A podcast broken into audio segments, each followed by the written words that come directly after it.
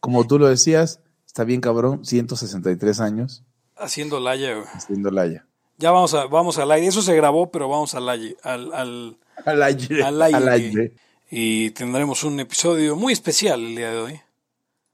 Para conmemorar. 150 y 163 años de Laya. 163 años de Libertad aquí y ahora. El podcast tan narcocapitalista más longevo de la historia. Sin lugar a duda. Oye, ¿qué onda con la chava esta de, ah, de Qatar, güey? Vi que andabas ahí comentando, en lo que encuentras. Ah, pues es que no mames. O sea, a ver, la, la morra, al parecer, denuncia alguna agresión sexual. Y pues lo que hace la, la, ley de en Qatar es, este, pues en lo pues no sabemos. o sea, así lo entendí yo. No sabemos si te violaron o no, pero entre que son peras y son manzanas, estás admitiendo que tuviste sexo fuera del matrimonio y son 100 latigazos y no sé cuánto de prisión. Pero lo peor es que después de eso ha solamente ha tuiteado a favor del, del Islam. Ah, eh, claro, pero ella dice es que eso es una injusticia. Pues según no, según la Sharia no es una injusticia. Es que me violaron, yo no, pues, pues sí, güey, pero pues la ley es la ley.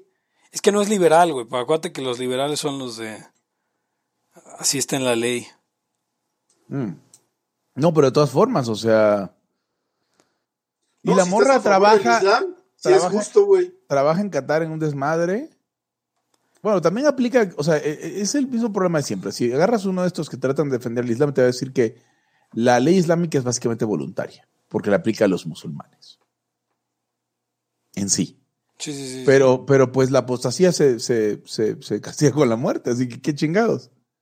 O sea, no te puedes salir la intro, intro Laya MP3. Ahí está. El principio de no agresión absoluto a todos los ámbitos. Libertad aquí ahora porque no tenemos tiempo para algún día.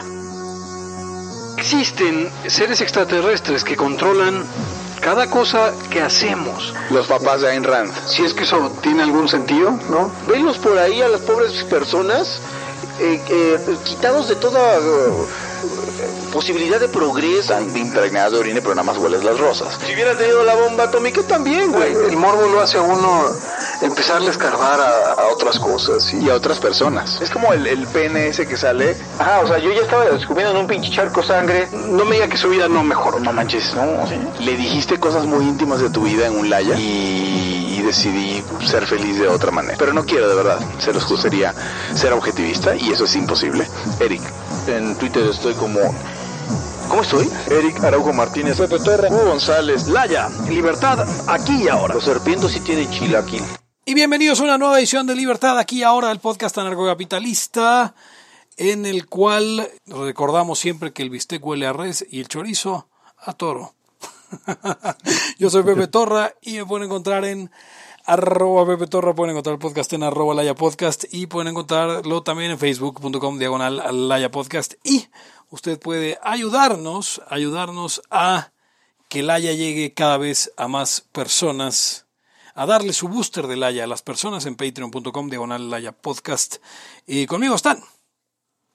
Eh, Hugo González, redes anarquistas, arroba Hugo NZ en todas las redes para adultos.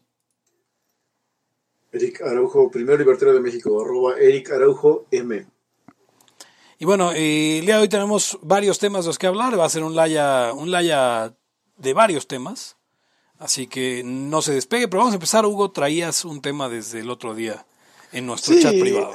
Sí, me llamaba la atención. Eh, tengo un amigo, muy buen amigo, que le comentó a una amiga, muy buena amiga, que yo era eh, respiracionista. O sea, porque me estaba cagando en, lo de él.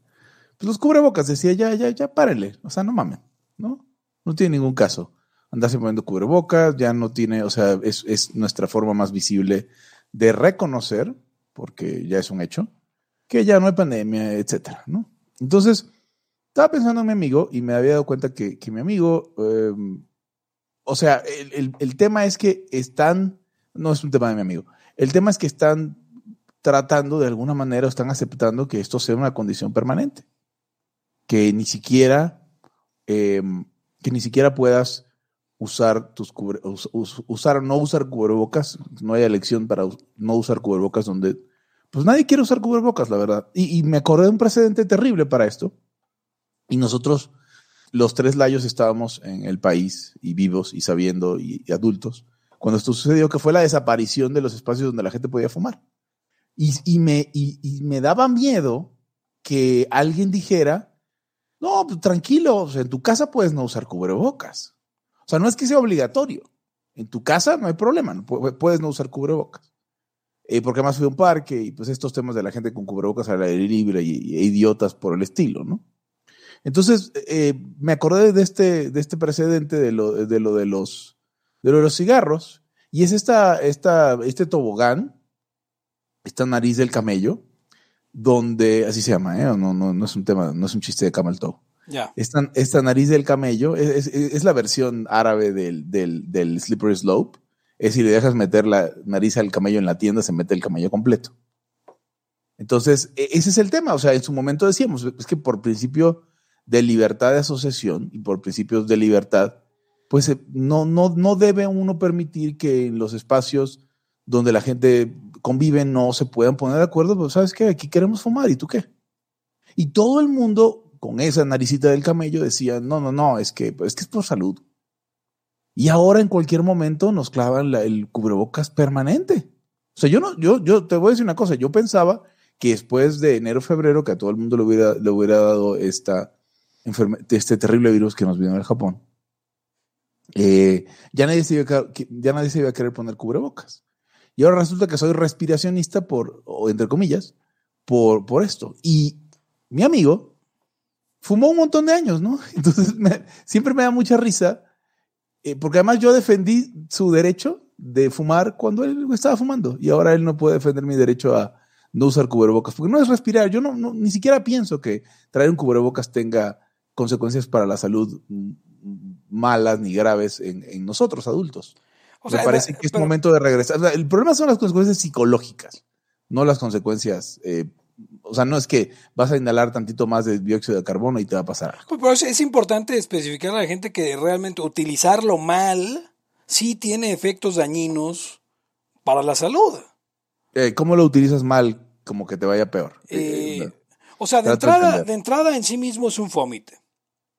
Eh, sí, en sí mismo es un fomite. Eh, ¿Puedes explicarle a nuestra audiencia qué es un fomite? Ah, digamos que ca- captura un montón de, de bacterias y gérmenes y un montón de cosas que se hace Se está pasando de un lado a otro y lo y- un nido de porquería que se vuelve una fuente de eh, eh, infección. Ahora, a ver, utilizarlo bien, porque hay un montón de- de- de manuales de uso en los cuales no es nada más, este, no te lo puedes quitar con movimientos bruscos, porque entonces aerolizas todo lo que traes en el, en el filtro, entonces elimina su, su, este, su efectividad, no se debe poner en las mesas, no debes tocar la parte enfrente con las manos, no lo debes traer en la bolsa, etcétera, etcétera. Toda esta gente que conozco que es adicta al cubrebocas, lo trae No. colgando en el cuello. Sí. O sea, todo el tiempo que no lo trae puesto, trae colgando en el cuello. O sea, trae ahí una fuente de, de, de, de, gérmenes, bacterias, eh, eh, virus y cuanta porquería. o sea, todas las bacterias de su propio mal aliento, de su vaho, concentradas ahí haciendo un cultivo asqueroso. Eso es lo que usted trae colgando en el cuello cuando trae un cubrebocas. Ahora, que sí tiene sus usos, eh, o sea, obviamente, pues el cubrebocas se ha usado siempre en los hospitales, en los talleres este, de Para, re- para rebanar el jamón. en la obra, en las, en las cocinas, eh, a la hora, en la charcutería, dirían los, los Mamadores. este, ajá, los mamadores. O sea, claro que, claro que es útil, claro que tiene sus usos, pero hay que saber, o sea, no es nomás, eh, eh, no son enchiladas, pues. Luego hay gente, Hugo, Eric, que compran un N95, que es este, con este filtro muy delgado. ¿Cómo lo llaman? Eh, respirador. No es un cubrebocas, es un respirador. De entrada, no se puede usar si tienes vello facial crecido. Para que, para que selle el, el filtro, tienes que, eh, o sea, tiene que estar sobre la piel. Tantito Entonces, ninguno pelo- de estos hombres y algunas mujeres barbonas lo pueden usar. ya, ya, tantito pelo ya elimina el, el- el- el, eh, digamos, el, propósito del filtro. Y luego, eh, este, el filtro que tienen tiene una duración eh, específica. No, la verdad no la conozco, pero hagan de cuenta que 48 horas de vida útil del filtro. ¿Ven? Y luego esta gente cree que si lo pone bajo luz ultravioleta, el filtro se desatura. O sea, porque supuestamente se desinfecta, ¿ves? O sea, Entonces, eh, lo que trae a la vista que, que pueda alcanzar la luz se- probablemente muera. Sin embargo, no se destapa. sí, ahí se queda, queda tapado. Y entonces, ah, después de tres días, el, el N95 es igual o peor Que un trapo. que un. que- ah, exacto, que un- o que un cubrebocas de tela o lo que sea. ¿Ven? Pero no se detienen a leer los manuales, nada más quieren estar chingando con ponerse su. su...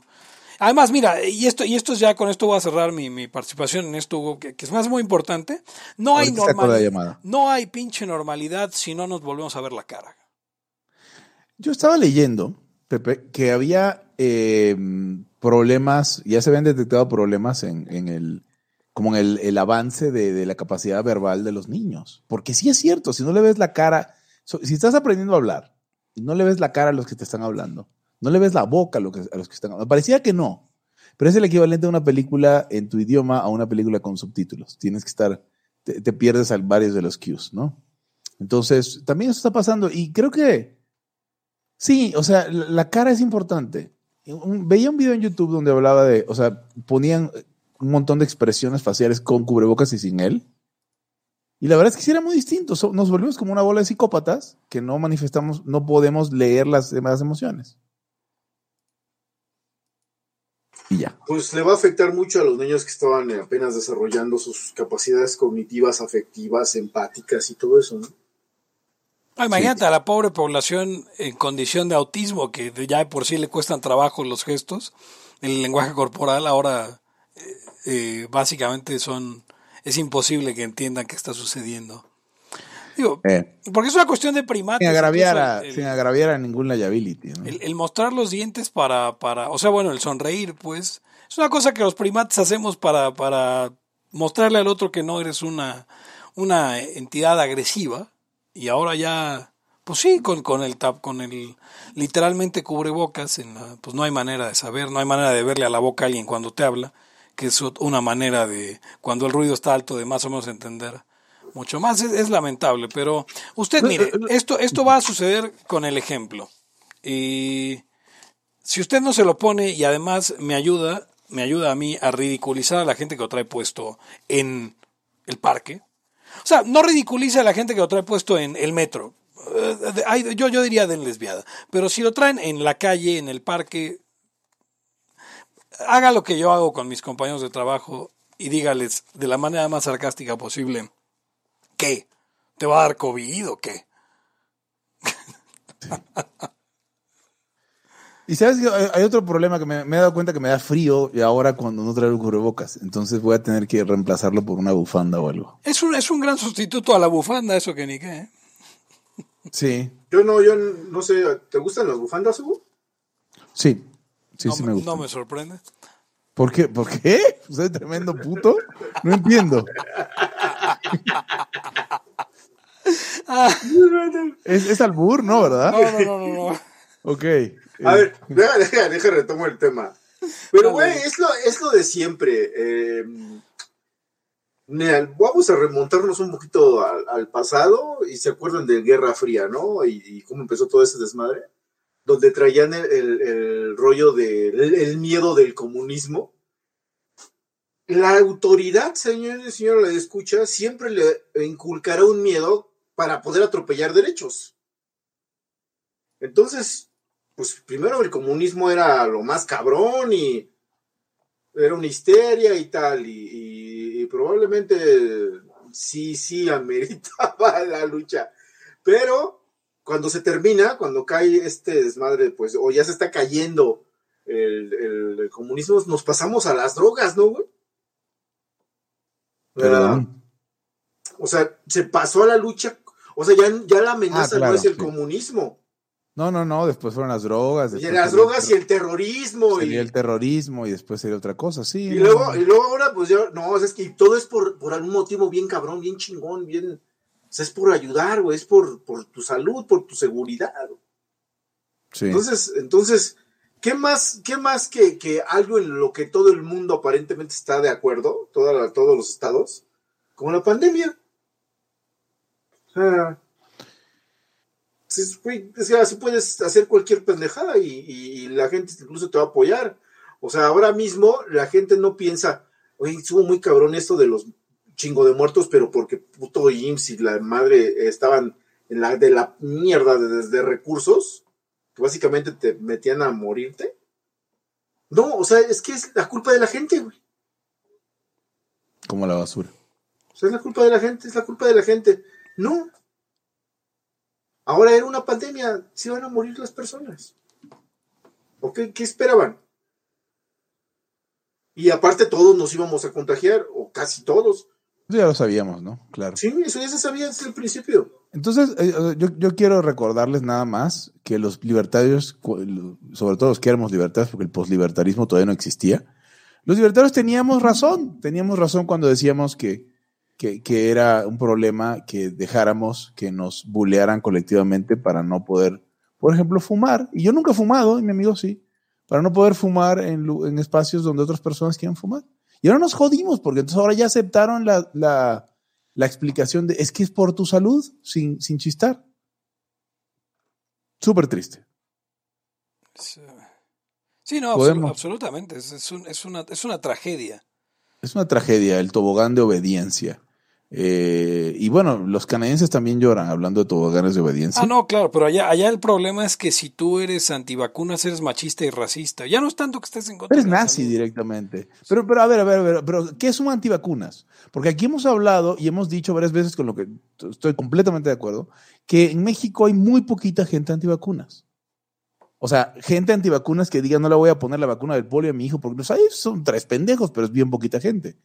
Esa es gente anticoerción. O sea, gente que no está de acuerdo con que la, vacu- la- la vacuna sea obligatoria o que no se quiere poner la vacuna del COVID. No estamos hablando de, de- o sea, es como la vacuna de la gripe. Yo, yo no me ponía la vacuna de la gripe, eso no me hace antivacunas. Tengo la del tétanos y tengo todas las vacunas que importan. Pero el, una persona que te diga que no importa el nivel de beneficio que le ves a una vacuna para ponértela, que cualquier vacuna que invente te tienes que poner, pues es un pendejo, no es un pro vacunas. ¿Ustedes creen que muchos, yo he conocido una sola persona en México que me dijo, mis papás no me vacunaron porque no creen en eso? Yo, yo conozco poca gente, eh, pero sí un par. eh, una prima, de hecho. eh, a la cual no he bajado de pendeja por eso, pero... O sea, lean ustedes, por ejemplo, la, o sea, si tiene esa preocupación, lea eh, ciertas, lea, documentese un poquito sobre ciertas vacunas. Por ejemplo, lea sobre, el- sobre cómo es una muerte de tosferina o cómo es una eh, muerte de difteria. Por favor, por favor, ¿no? Eh, y vea lo horrible que son esas enfermedades. Ni hablemos de la poliomielitis, este, y otras cosas. Entonces, de cuates, vacúnense. O sea, eligen las vacunas que les, que les sirva y, y utilícenlas. Vacúnense. Pero no con esta mierda. ¿Por qué me voy a poner un booster si ya me dio la enfermedad? Y ya me dio, este, y me están poniendo un booster para una vacuna, perdón, para un, patógeno que ni siquiera está allá afuera. Porque no hay vacunas contra de Delta para Delta. Son las mismas de antes. Así que eh, en México no hay mucho, mucha gente antivacunas. Eso no existe. Gran cosa. Estaba esta actriz Claudia, actriz no, este, conductora Claudia Lizaldi, pero eran como defensores de eh, que la leche materna transporta eh, ya la, todo el aparato inmunológico, entonces... Y, le vas a dar de mamar hasta los, hasta los 40 Bueno, años. es que hay enfermos que, que les dan de, o sea, que los destetan a los 10, cabrón, o sea, y conocí gente así de horrible. Yo creo- tengo una amiga que estoy mentales. seguro, tengo una amiga que tiene un hijo como de 3 o 4 años que sigue dándole teta y se me hace un poquito No. perturbador. No, está mal, eso está mal, güey. Eh, o sea, no sé por qué, pero claramente está Ni mal. que, fue, ni que fuera pinche ballena azul o qué chingado. Po- Porque además entiendo que no hay ningún beneficio verdadero si ya come comida de verdad. No, sí, los anticuerpos, Pepe. Pero no estamos en una situación donde no, o no existan las vacunas o necesitas anticuerpos contra algo como la malaria. O sea, por ejemplo, los niños se mueren, los niños en, África o en lugares endémicos de, paludismo o malaria, mueren mucho en el periodo entre que se destetan y que ya son un poco más fuertes. como para aguantar la infección. Entonces, entre los tres y los, entre los 2 y los 7 años, mueren muchos niños de eso. Y si quisieras protegerlos, pues puedes seguirles dando de mamar hasta los 7 años, ¿no? Ya después va a tener que ir al psicoanalista, güey, ¿por qué? Porque la teta de mi mamá. Casco. Eh, Me da un poquito de asco, la verdad. Pero, pero a ver, estamos perfectamente conscientes que en el futuro podrían, eh, el consenso podría ser, eh, hay que darle mamar a los niños hasta los 8 años. ¿Por qué? Porque hubo un momento donde se recomendaba no darles teta a los niños, o sea, en, en el siglo XX, ¿no? Y en el siglo XIX. Entonces, si podían, este, mejor no. Y, y argumentaban cosas para la madre y mil, mil madres. Por cierto, que hoy escuché a un historiador decir que pues, es que los derechos son por la revolución rusa. Oh, Cabrón. Ah, cabrón. Ah, cabrón. Sí, no, Estoy que sí, buscando- o sea, todos los derechos así, los, digamos, entre comillas, los civiles, libertad de expresión, todo eso. voy a googlear lactancia en la Rusia soviética. Estoy, o sea, quiero, quiero buscar, aquí está, historia y cultura de, de el amamantamiento. Breastfeeding, ¿cómo lo dirían? ¿La lactancia Sí. materna? Ok. Entonces, es que estoy, estoy tratando de buscar, aquí está, Decline and Resurgence in the 20th and 21st Century. Entonces, ta, ta, ta, mira, aquí dice, em, es que a la gente blanca en épocas coloniales les daba por no, por no darle le- de mamar a sus hijos. Sí, dice, em, la lactancia materna en el mundo occidental de- em, se redujo significativamente desde el final del siglo XIX a, los, a la década de los 60, 1960. Pues, ¿En el mundo occidental, el, el mundo protestante o en el mundo occidental la... Parece que es el mundo industrializado, entonces eh, era, o sea, se consideraba algo que hacía la gente pobre. O sea, porque no me sorprende de los protestantes que salgan con algo así. Sí, están bien pendejos. O sea, co- como de, de una forma de, de, de- hasta de mm, puritanismo. Sí, sí, sí. Mira, eh, hablando de protestantes, eh, eh, no sé si probablemente no estén de acuerdo conmigo en esto, pero estuve leyendo un libro que se llama ah, la sobre la historicidad de Jesús, de Jesús Sí. Y me está gustando mucho. Ya en este momento estoy convencido que Jesucristo, Jesús de Nazaret, así como lo dicen, realmente nunca existió. Fue un mito histori- historizado, no un personaje histórico mitificado.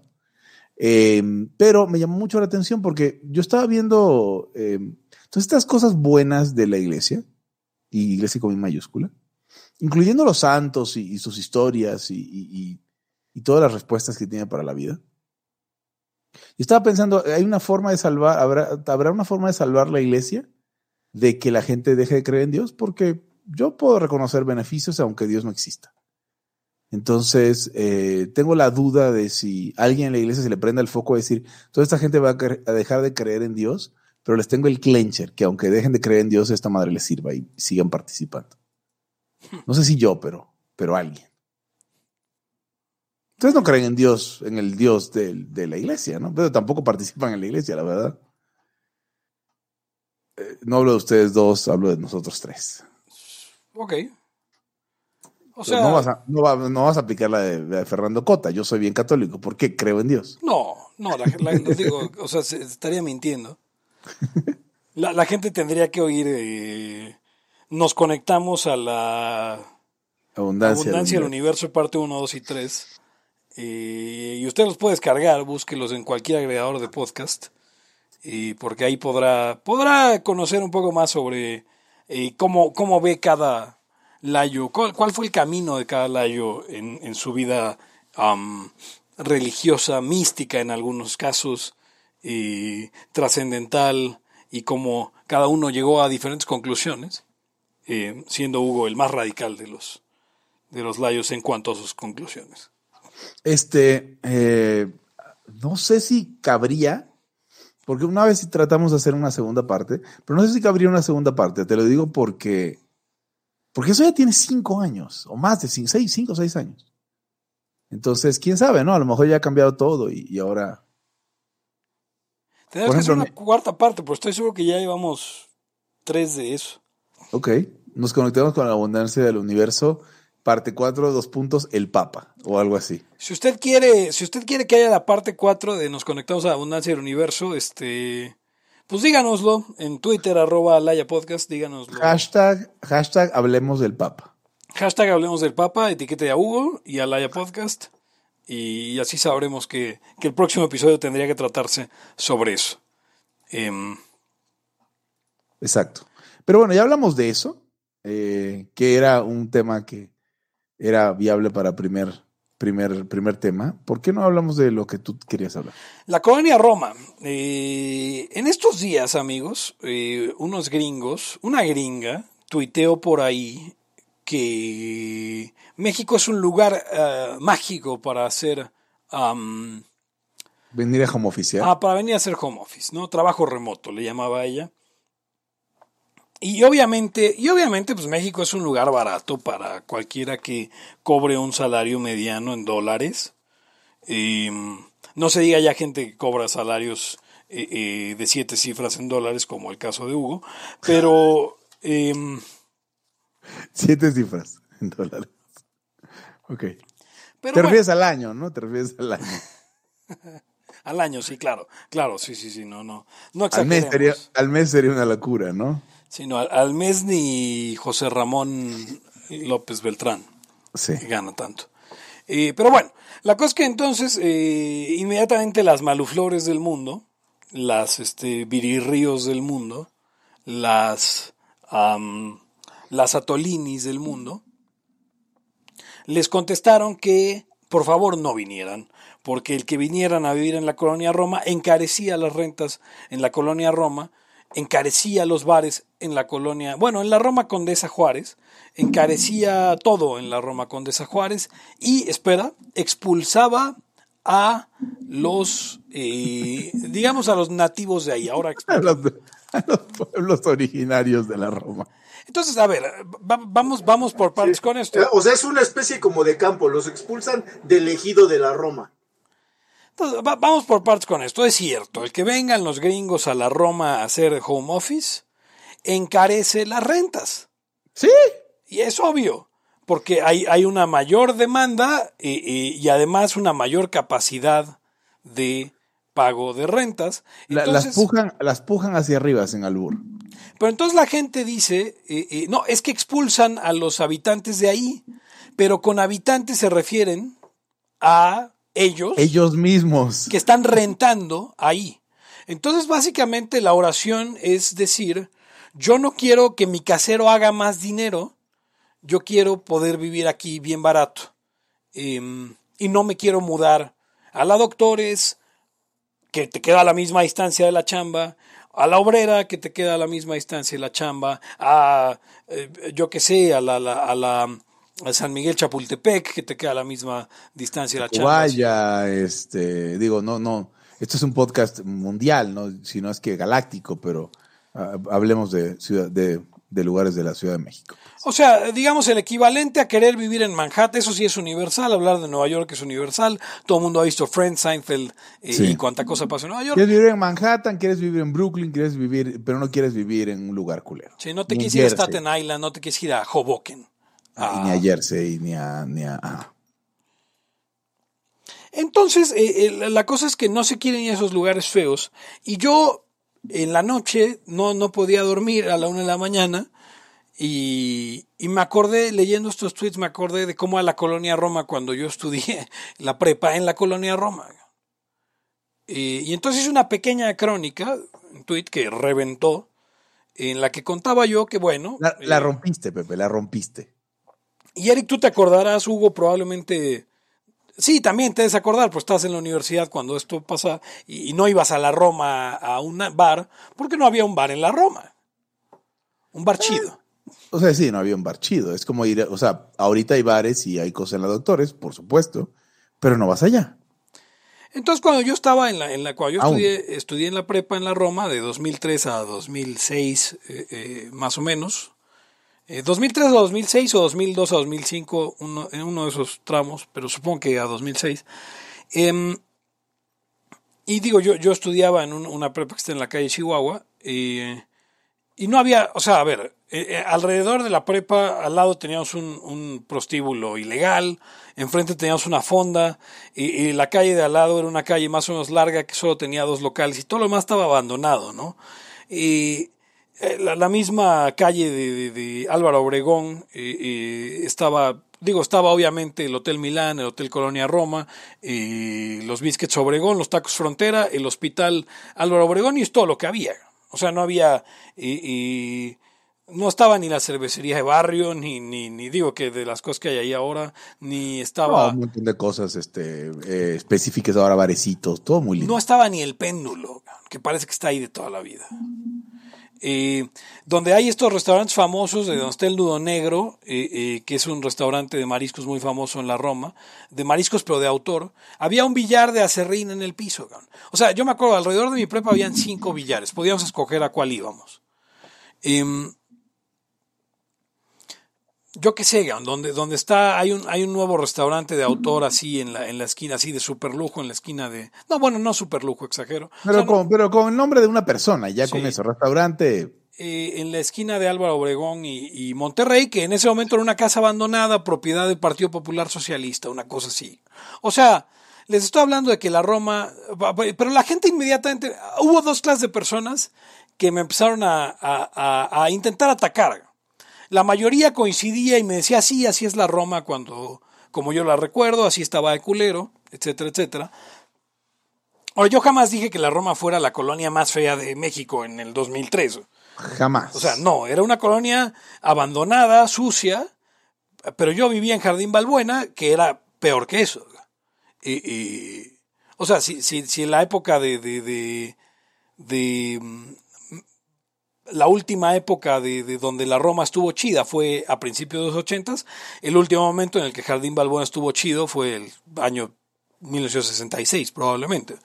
En- o sea, en- entonces eh, la gente que me empezó a reclamar eran dos clases de personas. Unos chamacos que no tenían, chamacos eh, eh, foráneos, o sea, de, de la, de, la, de los estados de la República Mexicana fuera de la ciudad, que no tenían ni idea. de nada.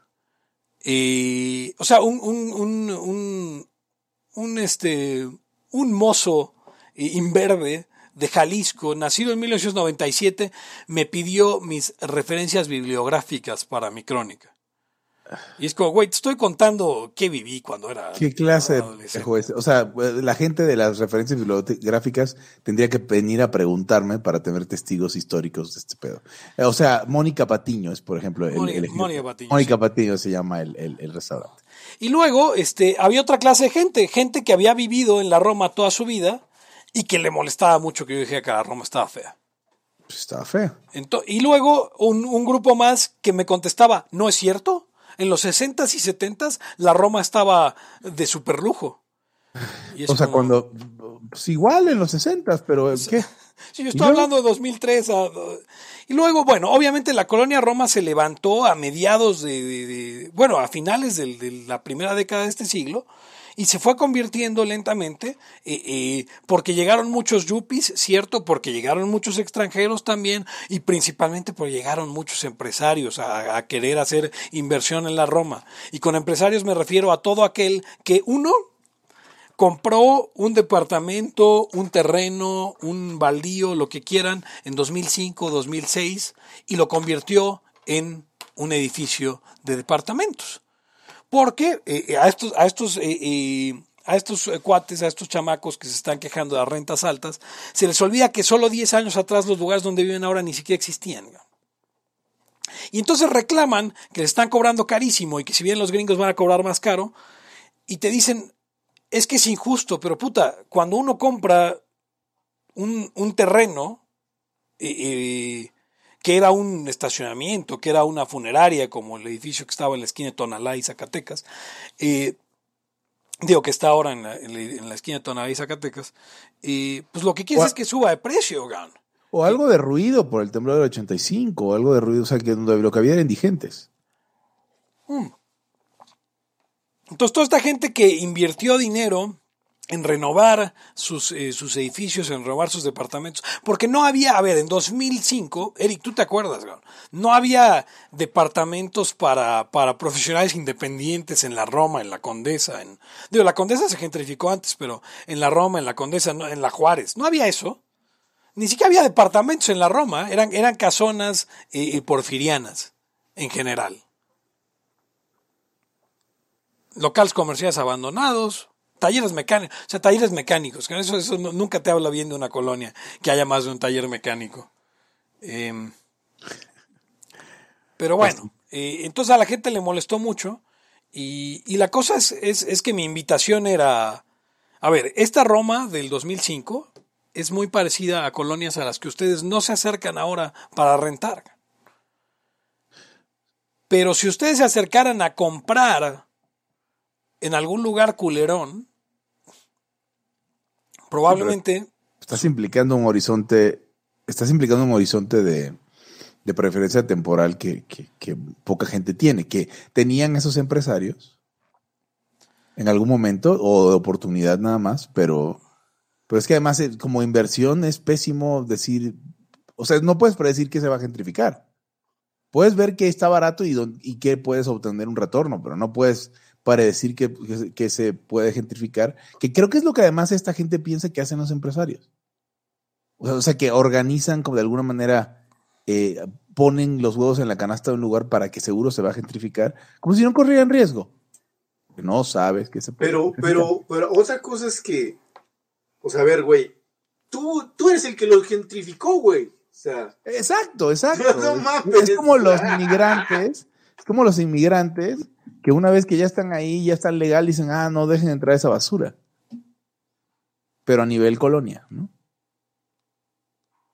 Sí, tal cual. O sea, obviamente esto permitió que saliera eh, toda clase de, de, xenofobia en contra principalmente de, de, lo que llamaremos los blancos, eh, aunque en realidad pues es en general extranjeros, porque bien podrían venir de Asia o de, o de o de Arabia Saudita y, y, gentrificar eh, la colonia, ¿no? Aunque sí está, lo que argumentaban muchos es, pues, que expulsas a los habitantes de ahí, pero la realidad es que pues, los habitantes de ahí ya se habían ido hacía mucho tiempo, y los que ahora viven ahí, pues son güeyes que quieren su pastel y comérselo también. O sea, quieren precios de 2005, pero teniendo bares, restaurantes, cafés, eh, servicios, seguridad de 2021. Y eso simplemente no se puede. Em, o sea, básicamente quieren vivir del, del trabajo que le costó a otros el, construir esos, el acondicionar esos edificios para que fueran habitables. Y es que, pero, pero hay un problema más, em, más profundo, creo que más, más fundamental, o más, eh, más de la raíz. Y es que esta gente no ha entendido el principio básico, que es que no tienen voz sobre la propiedad de otras personas, cabrón. Ya párenle. Como un, tuit que decían estos días, alguien gritando, no pueden hacer lo que quieren con su propiedad privada. Pues justo, justo eso es lo que la propiedad privada es. Entonces creo que el problema es ese, o sea, la idea de inventarse derechos como si ya nos inventamos derechos en base, eh, con base en cosas que, tienen ustedes, ahora nos inventamos derechos en base a las cosas que tienen los demás. A la chingada. Tengo derecho a vivienda digna y en la Roma. Sí, no, el, derecho humano a la Roma condesa. No podemos, este. O sea, y, estaba en algún momento. ¿quién, ¿Quién anduvo proponiendo el derecho a la ciudad? Supongo que el derecho a la ciudad es eso, es lo que están pensando estos pendejos. Cota, güey. Sí. Pero Cota no estuvo de acuerdo, creo. No, Cota era del de, de derecho a la ciudad. Cota me decía a mí que yo estaba en contra del espacio público y que si por mí fuera, los parques públicos serían McDonald's. Y tú dijiste que claro que sí. Yo le dije sí, por supuesto. El pinche parquecito ese del, que estaba ahí cerca de mi vocacional, el, ¿cómo era? El pinche parque Pescaditos, cabrón. Ahora ya hasta le pusieron una reja. Se ve culerísimo. Y, siempre fue una chingadera de parque. O sea, ¿de qué hablas, Cota? Yo no estoy en contra de los parques, lo que estoy es contra, en contra de que la gente, que la gente con argumentos de externalidades pretenda eh, robarme mi dinero y robárselo a otras personas y moverlo y cambiarlo porque son ah, sí, claro, fueron y a era- la- ese es lo que luego les digo yo a mis alumnos, que cuando llegamos a la parte de, de la justicia, porque es que todos los, muchos economistas, entre comillas, son super mamadores del Estado. Y, Pues, y- la mayoría. Y dice, y dice, no, es que el Estado tiene que hacer lo que el mercado no quiere. Y yo les digo, güey, es que el mercado no quiere porque la gente no quiere, güey. Sí, el mercado no quiere porque por algo, por, por- la agregación de las preferencias de la gente. Me acuerdo de una discusión que tuvimos con nuestro querido Rulos Fire en alguna ocasión en Twitter. Eh, Rulo es ciclista y le gustan los parques como a todos nos gustan los parques. ¿no? ¿A quién no le gusta un parque bonito?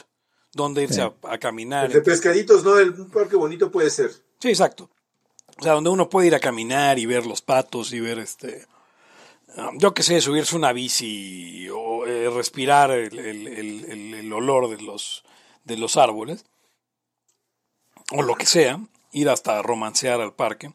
Pero bueno, entonces Rulo decía que pues, él quería, aún siendo ANCAP, que el viaducto Miguel Alemán, en la- que es una calle muy central, una vialidad central en la Ciudad de México, y, y se convirtió, o sea, que sacaran el río de la Piedad, que está entubado, y lo convirtieran en un parque con, eh, con pistas de bicicleta y lo que quieras. ¿no? Eh, me acuerdo de ese pleito porque Eric y yo le decíamos que pues, al final eso iba a pasar solo, o sea, que, que aún asumiendo que la Ciudad de México se convirtiera en Ancapistán, eso iba a pasar sí, solo si era el, el uso más apropiado de ese espacio de, de mercado. Por la No gente, deseado. la gente igual y no iba a demandar este, sí, deseado, perdón. No iba, igual y no iba a demandar una ciclovía en el Río de la Piedad. Eh, o, o un parque público ahí. Y Rulo como que no le gustaba la idea de que, de que pues así tuviera que ser, pero pues al final el mercado no siempre hace que las cosas sean como, como queremos, ¿no? Si no, no, no habríamos tantas personas perdiendo dinero eh, eh, eh, con Bitcoin, por ejemplo. Pero es que todos queremos, todos queremos cosas. O sea, es la parte donde, donde luego no entienden a los pobres ANCAPs, ¿no? O sea, no, no es que no digamos que queremos cosas y que queremos ciclovías y queremos, nada más no, no estamos dispuestos a, pas- a pisotear las preferencias de otras personas por, con, con la violencia. Sí, yo, yo no puedo obligar a Erika a pagar por mi ciclovía. Eh, Sí, no mames. Y mira que sí me gustan algunas, este. Mira que sí me gustan algunas, algunas cosas medio chairas, o sea, como la bici. Soy fan. Pero, pero pues que haga cada quien con su varo y. O bueno, no, no, no diríamos, alguien nos diría, pero es que entonces no debe haber nada de eso. No, la verdad es que no somos ANCAPs, güey. Bienvenido a Disminuya. O sea, porque luego parece que es un clencher, ¿no? Entonces no debería haber ningún parque público. No, la respuesta es no, cabrón. O sea, no debería haber parques públicos como no debería haber baños públicos, es decir, propiedad del Estado. Hay un Sí, montón exacto. de baños de acceso público. No estoy diciendo que tienes que, o sea, esta pendejada, ¿no? Tienes que pagar un peso por, por cru- cruzar este, este- estos 100 metros de calle. No, no es eso, o sea, tontos. Sí, pero incluso hay baños privados, públicos, sin costo al... al- al- Ex- Y los del Sanborns. Ah, exacto. Y cuando hay mucha demanda, el Sanborn se, se, se, se toma el derecho de admisión al baño. Te pide Sí, el ticket, sí. entonces O, básicamente te o- cuesta o las, o las gasolineras, o etcétera, ¿no? O sea, porque, porque todo incluye, todo, todo incurre- en todo se incurren costos, de hasta, hasta en ir y defecar. Ahora es un uso económico, por ejemplo, de las plazas comerciales tener baños abiertos en los que no cobres. Claro. Porque no quieres que tu cliente se vaya cuando tiene ganas de hacer del baño. Con el pequeña, con la, con la pequeña, este, con el riesgo de que, mira, va a entrar el, el, el, el- pues no, es que realmente no sé quién probablemente tú dijeras que no debería estar, que no quisieras tú que estuviera, porque estaba pensando en los repartidores de servicios de, de, de, de Didi, Uber y estas cosas, pues también están consumiendo o participando de, de, tu, de tu beneficio económico, ¿no? Eh, de ese centro comercial. Tal vez si acaso algún indigente que dijera no quiero que entre, pero eso es lo único, no se me ocurre otra cosa.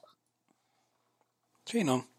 Y lo mismo con, con, con, con parques, o sea, hay, hay, hay parques, eh, pues que diría que son propiedad privada que, que la gente puede...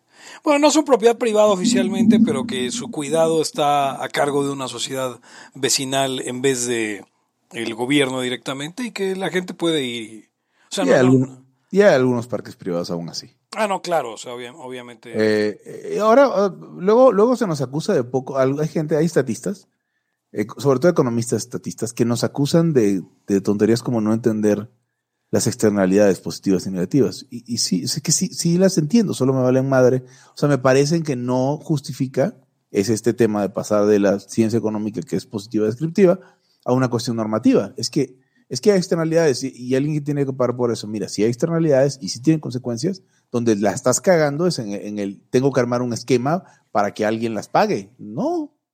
Por eso son externalidades. Si no fueran, entonces alguien las pagaría. Exacto, no se, no se debe bien. internalizar las externalidades. No forzosamente, exacto. O sea, tú puedes intentarlo, ¿no? Pero no forzosamente.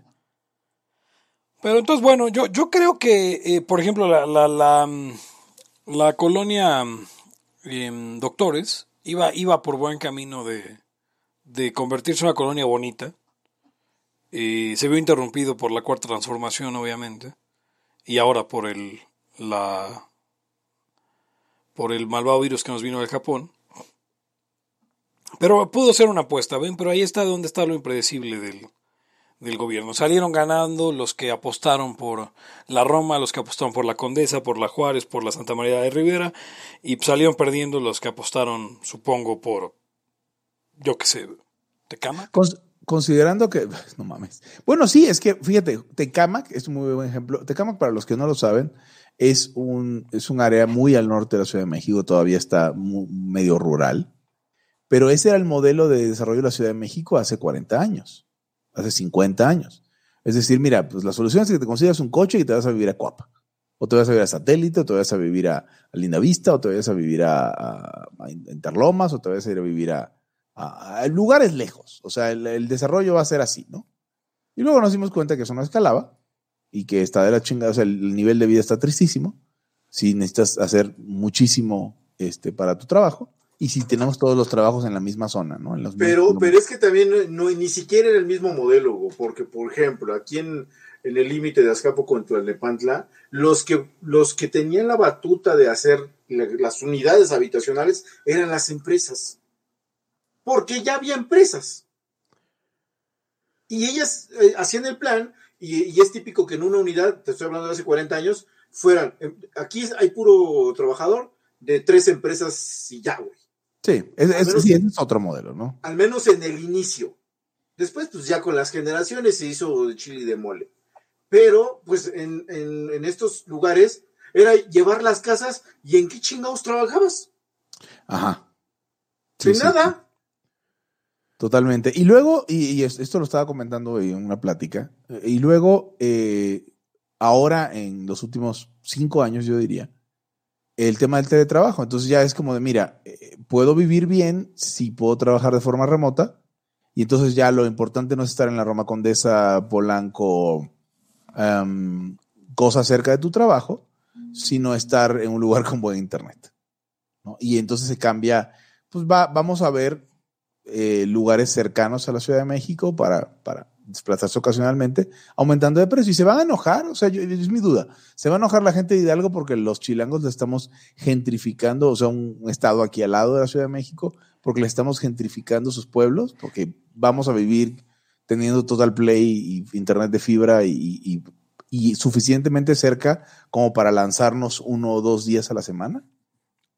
Yo no sé si esté pasando ya, ¿eh? Creo O sea, que está, que- está pasando están en- enojados. en algunos lados y sí, e- efectivamente no somos los, los eh, chilangos, no somos eh, personas gratas en muchos lados, pero al final así es con cualquier eh, gente que llega en grupo eh, a un lugar. Al principio, pues no, no, no, no, es, no es grato, pero luego la gente se acostumbra, ¿no? Y no es como que les estén cambiando eh, nada realmente. Digo, obviamente las, las, o sea, sí les están gentrificando el, el, um, Le están enseñando el verbo necesitar. pero lo lo malo es que, digo, pues e- es un fenómeno de mercado, entonces es como, o sea, la gente huye de supuestamente local, pero el problema es que no se está yendo suficiente gente, o sea, yo, yo, yo, yo creo que hay de mucha gente quejándose y diciendo, eh, la Ciudad de México está muy cara, pero muy poca gente yéndose. Em, Sí, o sea, les encanta llorar, pero nadie está, le está poniendo. Eso probablemente que- pasó hace 30 años, que la gente traía un poquito más, que quería irse de la ciudad porque aquí había mucha violencia y tal, hasta pues vino el narco y todo se chingó y ahora fue al revés, ¿no? O sea, Sí. todo este desmadre de violencia, pues regresó a la gente. Porque antes, antes, muchos retirados ahora mismo regresaron a sus pueblitos. Ahí viven. Porque ese era su, su sueño, ¿no? No estar en la ciudad, porque está fea, porque lo que tú quieras. Es una cosa que yo no me explico. Mis papás están queriendo ir a, a otra ciudad y es como, ¿por qué quieren dejar la mejor ciudad del país para irse a cualquier otra? Pero bueno, eh, Eh, hay algo que no veo yo que ellos ven. Pues, a ver, o sea, yo, yo no estoy completamente opuesto a, a irme a una ciudad cercana y trabajar remotamente allá. O sea, digo, para tener tres recámaras y un pequeño jardín y no sé. ¿Usted, o, o- usted sí? ¿Usted está fuera de, to- de toda consideración? Absolutamente. Ok. O sea, yo no, no digo, no me iría de la ciudad. eh, o sea, a menos de que el dinero para irse de la ciudad fuera súper bueno. Pero, o sea, lo que ofreciera un trabajo muy fuera de la ciudad. Oh, no, o sea, yo estoy hablando de, de- de un lugar a, a dos horas. O sea, si yo pudiera hacer teletrabajo, eh, no, me quedo en la Ciudad de México. Aquí está todo. Afuera no hay nada. Pues no hay playa, Pepe, no hay playa. Ah, pues ni falta que hace. O sea, realmente se te mete la arena y se te ensucia la casa. Sí, no. No, yo estoy, yo digo, yo, yo sí. O sea, he estado en, en, en, en- no, no, no he estado ni en la mitad de estados de la República, supongo, pero no, no, no necesito. No sé tú qué opinas, Eric. No, mí también me, a mí me gusta la ciudad. Me gusta la ciudad. Lo, lo que no me gusta, pues, es lo que hay en todo el país, Gente malandra, rateros, o sea, pero ya está todo igual y está muchísimo más cabrón que aquí.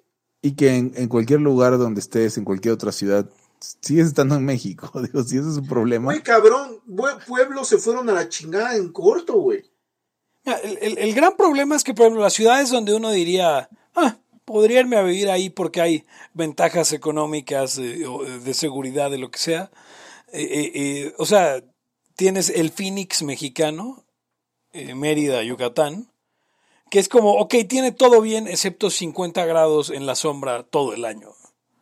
Estás es como- exagerando un chingo. O sea, obviamente, pero es como... Pre- precisamente por eso jamás me iría para allá. O sea, pues la ciudad es muy bonita, hay, hay, hay empleos nuevos, hay todo lo que quieras, pero ese calor, Hugo, a ti igual y te gustaría, digamos, pero... em, O sea, yo sé manejarme entre el calor y el aire acondicionado sin problema. no, yo, yo no, no, no, no sería algo para mí intolerable. Em, y, y fuera de eso, no, no hay muchas otras ciudades. O sea, es lo, el lo mismo en Sonora, por ejemplo. En Sonora que también eh, hay, hay mucha opción de, Calor y desértico. de desarrollo, pero es, es igual el infierno con cosas del clima. Em, O sea, no en vano eh, la gente de México se vino a México. dicen O sea, que... porque tenía, o sea, ¿por qué querrías tener parásitos, te piquen madres raras y puedes venir a este lugar que es eh, húmedo, pero lo, suficientemente húmedo y alto como para no ser, no sé, eh, Campeche? Dicen en el chat que cómo te pones la bufanda cuando hace calor, Hugo. En el codo. Sí, no, no entiendo, no entiendo el tema de, de la- de- de que me critiquen por la bufanda, pero sí, sí me gusta usar bufanda. Y guantes también. No Este, sé, sí me, así ac- es- me es- acordé de un amigo que, que fabricaba guantes, ¿no? Este, Ah, caray. Sí, es, es, este, Y también le gusta usar bombín y ese es el pelón que hacía guantes. zapatos de, do- de doble color. El pelón que hacía guantes, Hugo. Sí, es el pelón que hacía guantes. Mi cuate. Eh, Ustedes lo conocen, obviamente. no va. Que se te fue sin pagar.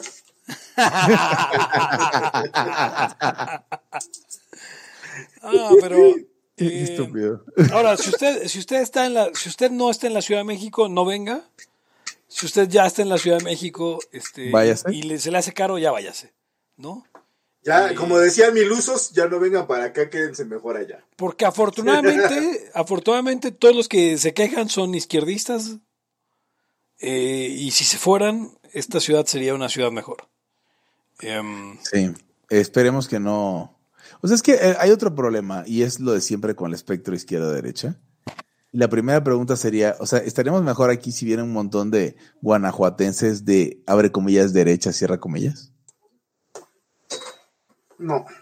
O sea, porque también, o sea, la, la- la Ciudad de México a- eh, atrae gente de izquierda, porque, o sea, de esta izquierda que no existe, ¿no? Si, si ubican a qué me refiero. Como el Gomi, pues. Como el Gomi se vino pues, para ser yo homosexual, nunca supe cuándo el Gomi se vino.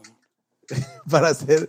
El Gomi se relocalizó a la Ciudad de México Ah, ya, para, ya ser, entendí. para ser homosexual. Pero, pero, pero, pero, por ejemplo, a ver, Pepe. Lo ¿qué- cual está qué- perfecto, porque la gente viene aquí a ser homosexual, porque en lugares más chicos no pueden ser homosexuales sin que haya un rollo ahí de que la gente te empiece a decir de cosas. Y tienen razón. El problema es que hay una correlación entre ser homosexual y ser de izquierda.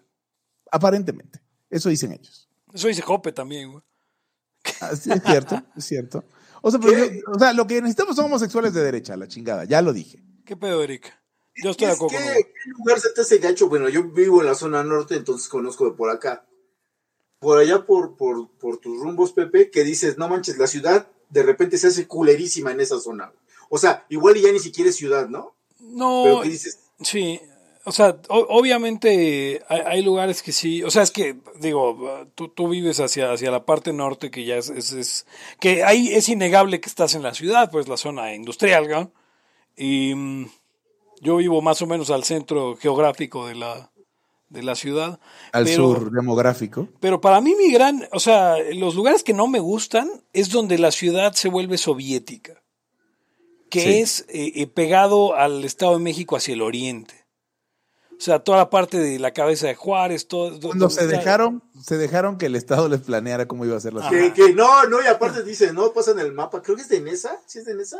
Son unos cuadraditos La mejor, la preciosos. mejor planeada y la puta madre, o sea, no mames. Pero, pero ven a lo que me refiero, o sea, hay, hay, hay, hay cosas de fondo, o sea, hay, hay temas de principios. Si tú piensas que, el, el- que la, la ciudad mejor planeada es la que agarra un burócrata y la pinta en una madre, en un, en una, este, una grilla ahí, en una, un plano, y, y queda bien bonita y queda bien cuadradita, y es importante que, que, que se muden familias con hijos pequeños. Usted es un tremendo pendejo. A ver, a ver, señor y señora, le escucha. Este, no sé si ubica las, creo que son pirámides mayas, que están alineadas chingonamente con la constelación de Orión. También se las llevó la. No, no, no sirven para nada, y no sirven para nada, ese es todo el tema. No, No, y se ve, y se ve sirven para nada. y- y igual y se ve chido, güey. Pues sí, pero pues para que viva la gente no. Creo que era Este- con las Pléyades y, la, y lo de la constelación de Orión, creo que eran las de las de Egipto. Pero bueno, la idea es esa, señor. O sea, señor porque, incluso el sur saliendo hacia Cuernavaca, donde estaba Sangoloteo, por ejemplo, eh, no, no tengo problema con, o sea, digo, no está urbanizado, pero pues, está bien. Pero mi pedo es esa, esa parte del oriente urbanizada a lo, o sea, la unidad de los frentes, eh, eh, toda la parte agrícola oriental, donde están Güey, las unidades, no la allá- con allá casas, por- las unidades. más allá de donde, donde vivía el, el- el, este, temeroso, allá por, por Ciudad Azteca, ya, llegan, ya llegándole así como a mero Ciudad Azteca, había hacia los lados un pinches, unos pinches camelloncísimos así marca diablo y calles largas, largas, largas, como un chingo de lotes a los lados. güey. Para que te Ya- violaran a la mitad de la y así calle, es, y Te así saltaran, te siempre, violaran. así es que- claro, y el pinche camellón, un basurero, güey. Sí, es, o sea, por ejemplo, yo, yo todavía veo en, en, en colonias del centro, donde todavía no, no sea Roma condesado, eh, esas largas cuadras donde tú dices, puta, si camino esta cuadra, me, o sea, los veo venir, pero ya no puedo hacer nada. Me van a saltar, me van a aquí, violar. aquí me salen, aquí me salen los punks de Robocop, cabrón. Sí, sí, y ¿Sabes Roberto, dónde, ¿Sabes dónde estaba así? ¿Dónde, dónde estaba así? Y creo que fue el motivo por la que, por lo que el Palacio Chino se fue a la mierda. En donde estaba el Palacio Chino. Nunca compusieron la callecita esa. Y estaba entre encharcada de esas de, de charco de, de coladera. Y si avanzabas un poquito más, llegabas con, con, con gente que estaba en situación de calle, pero aparte basurero, güey. Sí. O sea, te dabas la vuelta y ya llegabas a, a, a Valderas, güey. O sea, "Ah, cabrón, ya cambió. Y te, y te ibas por otro lado y llegabas a, a Juárez. Por ejemplo, o sea, hay, hay- lugares en Estados Unidos, en los downtowns, que carecen de, que tienen los mismos problemas. Este, pero estaba pensando ahorita en los, en los nuevos desarrollos, porque esta gente que le gustan las colonias bonitas, cuando deciden, o sea, cuando en su mente, cuando ven, el desarrollo, ¿qué apoyan o qué les parece bueno? Estos grandes edificios de departamentos que no tienen comercios abajo porque son anticapitalistas. Entonces no se dieron cuenta que la Roma y la Condesa de esas colonias son lo que son porque hay comercios. Y aquí les voy a recomendar el, el- ¿Cuál es el libro este tan famoso, Pepe? El de la Life of Great American Cities. Ah, sí, pues, tal cual, sí. Sí, ya, ya, ya voy a buscar el, el nombre completo. Se llama The Death and Life of Great American Cities y la autora es Jane Jacobs. Lo estoy leyendo. Y es muy bueno porque, o sea, lo hace, no desde un, o sea, lo hace, hace su análisis basándose ya en, en lo que ya está en las conclusiones, no es prescriptiva. Pero justamente se da cuenta de eso, o sea, tiene que haber comercios. Y ahorita en ningún desarrollo que están haciendo el día de hoy, y la verdad no tengo ni idea cómo esté la regulación para la Ciudad de México, ya la gente no está haciendo edificios con comercios abajo. Está haciendo edificios para que la gente viva, porque nadie quiere tener un Oxxo abajo, un restaurante chino. Pero entonces lo que están haciendo es estas mismas ciudades, estas mismas colonias a las cuales este, están comprando departamentos, no están haciendo una colonia fea, porque se vuelve una colonia con tres o cuatro cuadras de entradas de edificios, lobbies de edificios y nada más.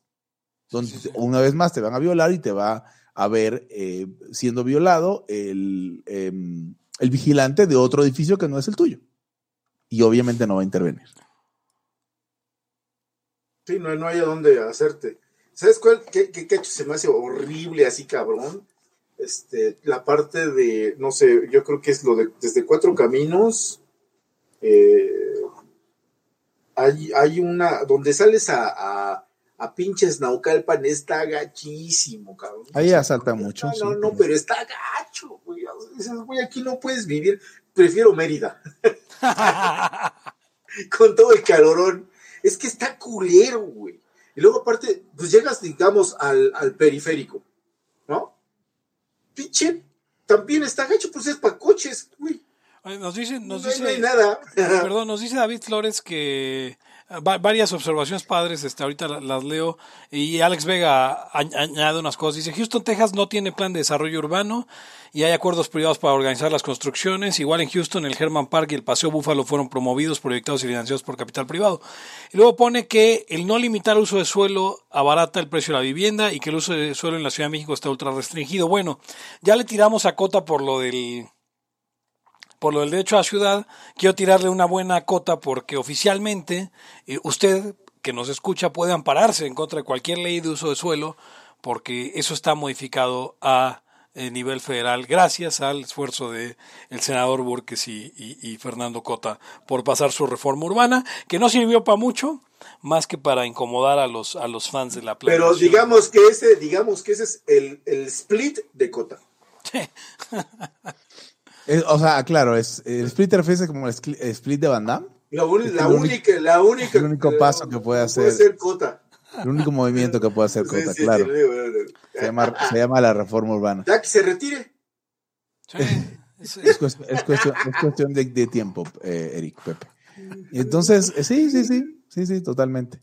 Entonces, bueno, a ver, usted, la- creo que las ciudades son organismos, en, en- en un sentido, este, al menos por, por, por en un sentido colectivista. Ah, No, al, al menos por símil. O sea, digo, obviamente no son un organismo como un organismo biológico, pero son un, esque- un es- esquema tan, tan eh, complicado, tan complejo, que no podemos a- a- abordarlo con técnicas simplistas. Hay que dejarlo ser. Y hay que dejar que cada uno de esos eh, participantes busque su, busque su bienestar.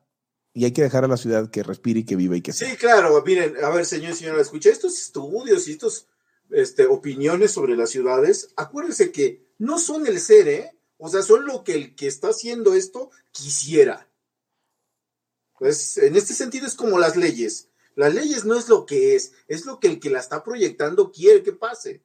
Es, es Le una- gustaría. es lo que le gustaría. El problema es que esto trae aparejada violencia. No Claro. es, no es lo que es. Es lo que yo quiero que sea.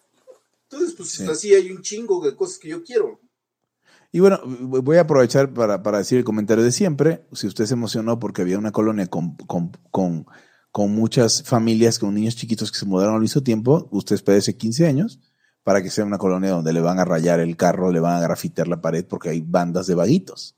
O sea, los niños pequeños crecen y por eso tiene que haber una variedad y una mezcla de personas, de actividades, de edades, de que, que hacen cosas a distintas épocas. Eso es algo, que le, quería, eso es algo que le quería recomendar a la, gente eh, que respondía a mi tweet para degentrificar la, la colonia Roma, es pues que se mueven matrimonios jóvenes. Y ya en 16 años la Roma vuelve a ser lo que era en el Sí, exacto, pinche acá, este, clica. No, no, no, que, que, que, que, les pongan unas dos, tres unidades habitacionales financiadas por el INVI Sí, acá o un chingo de un chingo de lacrilla. No, y un parabús, y un parabús grandote tipo Miscuaco o este Tacubaya, güey. Sí, ya, güey, con eso, cabrón. Sí, sí, de hecho que las lo que ahorita son restaurantes de autor, eh, los volvamos habitacional y se vuelvan vecindades, güey. no mames, va a estar la degentrificación va a estar pinche pongan ahí un metro cinco caminos, güey, o algo así, güey. Pero es lo que, a ver, pero es lo que quieren Pero es lo que quieren hacer, porque ¿qué quieren? O sea, hay los, los, no, ni siquiera los más radicales, pero los más comprometidos con sus idioteces, lo que están promoviendo es control de rentas. Y si hacen control de alquileres, te aseguro que esa mierda se va a volver la colonia más derruida y violenta y llena de basura, de mierda humana. Es que ese, es todo, ese era todo el meollo de mi hilo en Twitter. Ya sucedió. De 1946 a 2001 hubo control de rentas en la Roma. Güey, no, Por eso era una puta en varios mierda. Lados, en varios lados. Había unas eh, vecindades culerísimas ahí en este, en, yo me acuerdo que estaban Arcos de Belén, güey, por ahí. No manches, o sea, decías, tu madre se va a caer, güey. Sí, todavía hay, o sea, todavía tú vas a, las colonias del centro más feas, llenas de putas y con, y, ¿cómo se llama? Menudo. Eh, colchones, menudo, y colchones con chinches y porquería. Y pues ahí siguen, porque aparte la, la, movilidad es vida, es, es como, literalmente es como agua encharcada. Y esta gente lo que quiere es que el agua se encharque, no que corra no que entre y salga gente según sus necesidades, las etapas de la vida donde están y la chingada. Lo que quieren es que pues crezcan los José Manuel Beltranes pobres y se queden ahí en la casa del papá, porque pues está controlado y pues no, y vale, y, vale no sé, el precio de tres Coca-Colas el alquiler de un mes en la, en la Roma. O sea, a la gente, y sobre todo esta onda izquierdosa, le gusta la cochinada, la porquería. Sí, les gusta la porquería, les gusta la mala vida, les gusta la porquería, les gusta, eh, les gusta la, la, gente cagando en la calle. La verdad es que sí, o sea, no hay otra forma de decirlo. Absolutamente. Sí, no, no, hay más. O sea, eso es exactamente el problema. pero no lo saben. O sea, les gusta todo eso, pero no lo saben. No, no, no lo saben. Ya le van, a, le van a poner hasta igual que, o sea, ya va a ser Romita la Bella, güey, así como ahora Tacuba que está chingada. Ah, bueno, o sea, para, para acabar el, el, colmo de la pendejada, hay algún payaso que dice que no se debe llamar Colonia Roma y le quieren poner Colonia México querido o un nombre idiota ah, así. sí, Colonia México lindo y querido, le quería poner la Sheinbaum. Porque, o sea, madre mía. Madre mía. O es que eso ya es, ya o sea, es para, yo me acuerdo que, o sea, hay, hay una tradición de los aztecas que deberíamos volver a traer, que es trepanar a esa gente. A, ver si así no, no, no, no, güey, vete más atrás, Roma, güey. Hablando de Roma. no, Esparta, lo, lo, lo, lo veían acá al, al, morrito, al bebé, y si lo veían así medio pinche izquierdosón, o sea, pues, lo aventaban, lo aventaban del pinche monte Taiguetos, güey, así chingas, ah, pero esto no es una locura. A ver, este, a ver, dame un segundo. esto no es una locura, esto, o sea, o sea, realmente, realmente somos, somos amigos de, de, de, de, ellos. O sea, realmente, no, aparentemente un conflicto no existe. Nosotros solamente queremos extender su aborto a la cuadragésima octava semana. No hay pedo. Vamos a abortar a esos güeyes en la semana 400. Pinche Pepe, no te vas a poder lanzar de gobernador como palazuelos, güey. Porque ya está, ya está todo esto grabado. Sí, sí, sí, sí. No, y aquí está diciendo que había que hacer esto y el otro. Ese güey hay que matar, ese güey mató a un gordo. ya luego dijo que no. Eh, un pinche gordo, literal. Este, y, y eso sí es discurso de odio. Ah, con Jordi O sea, bueno, pues yo no estoy con Jordi. Bueno, ¿será Hugo el Jordi de la derecha? No, te vas a la chingada. Sí, sí, sí. Me cae de madre que sí es, güey. Giordano. Ok, ok, yo no, no hay pedo. Yo soy el Jordi Rosado, pero tú eres el Palazuelos. ¿Yo o Eric? Tú. Ah, tú bueno, está el bien, que- yo soy el Palazuelos de la Ok, derecha. eso no me duele tanto ser el Jordi Rosado si tú eres Príncipe. el Palazuelos de la derecha. Nada más te tienes que tostar un poquito, Pepe. No va, ese En- cabrón. En una de esas es igual de güero que tú, ¿no, güey? Sí. Pues, pues el cabello se le ve castaño, así que yo creo que sí. Pues bueno, O sea, o sea, no sé, nos, nos oye, falta mucho. eh, no, ya, acabamos el tiempo, pero hablando de gentes naranjas, güey, y, y la primera persona naranja que yo recuerdo que fue célebre, además de Palazuelos, y luego Donald Trump, fue eh, Pamela Anderson. Cierto. Eh, ¿Vieron ya al menos los cortos de Pam and Tommy, güey? O sea, no sé por qué habría de ver una historia de ficción sobre un video porno. o sea, no, no lo he visto. O sea, transformaron esta, una güerilla totalmente sin chiste, la transformaron en Pamela Anderson. Pero cabrón, o sea, la caracterización es eh, eh, impecable. Vean- ¿A ti, te, a ti te parecía que Pamela Anderson tenía mucho chiste? O sea, no, no me parecía una mujer De hecho, se me hacía fea, eh, eh, pero pues era el icono de los... este Ah, No, era como, como que era como aquí la, la, la Lorena Herrera, ¿no? Un rollo así. Exacto, ¿no? era una suerte de Lorena Herrera. Eh, exacto, ese es, ese es el, el símil más, este, más apropiado. Mira, puedes ver, puedes ver un video en YouTube que se llama literal How did Lily James transform into Pamela Anderson? Oye, oye, a Pepe, a, o Pepe, a Alex Vega, Pepe el diamante pálido. Diamante pálido.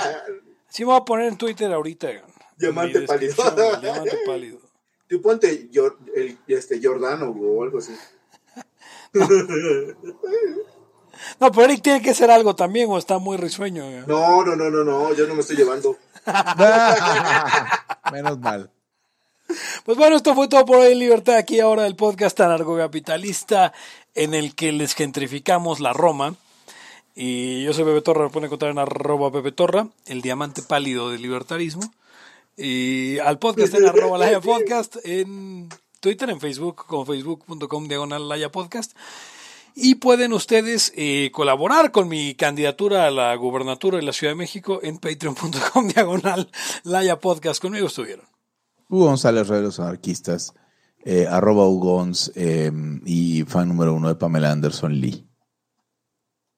Eric Araujo, primer libertario de México, arroba Eric Araujo.